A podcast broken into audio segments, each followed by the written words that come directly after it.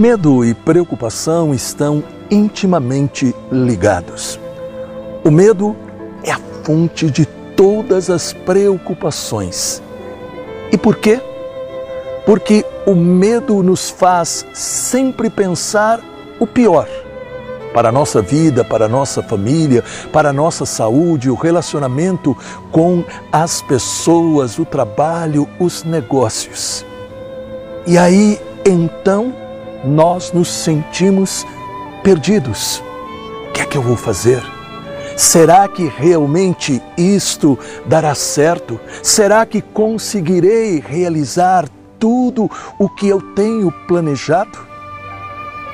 E é nesta hora que nós temos que lembrar uma palavra de nosso Senhor Jesus Cristo no Sermão da Montanha, aonde ele nos diz, em Mateus, no capítulo 6, versículo 25: Eis que vos digo, não vos preocupeis por vossa vida, pelo que comereis, nem por vosso corpo, pelo que vestireis.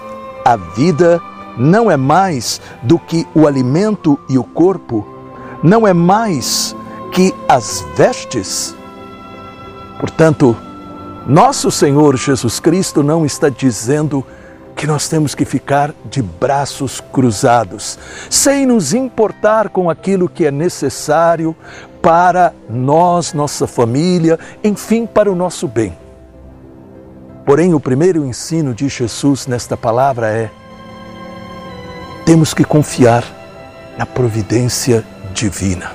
Mas ao mesmo tempo nós temos que fazer a nossa parte, dar o melhor de nós, lembrando que no lugar aonde nós estamos, estamos ali também, como representantes de Deus. Ele é a nossa garantia.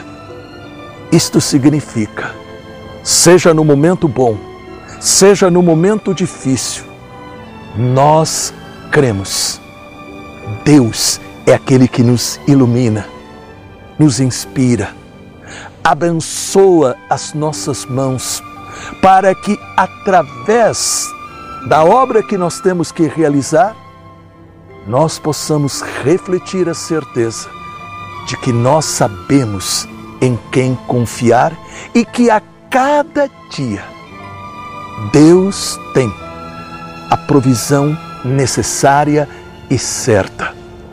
Principalmente nestes tempos tão difíceis que nós estamos vivendo, aonde nós corremos o risco de cair na armadilha de Satanás de sempre ver tudo pelo lado negativo ou criticar tudo, nós temos que ser o testemunho de que nós confiamos na providência de Deus. Não ficamos de braços cruzados, mas nós somos daqueles que caminham, caminham com toda a confiança. Eu quero estender as minhas mãos e eu quero pedir ao Deus Todo-Poderoso que possa dar a você a provisão para que a cada dia não falte aquilo que for necessário e para que em tudo você seja testemunha da presença de Deus que te ilumina, que te conduz, que te faz caminhar para frente, te dando segurança. Que Ele expulse o espírito destruidor da sua vida. Amém. Não se entregue, reaja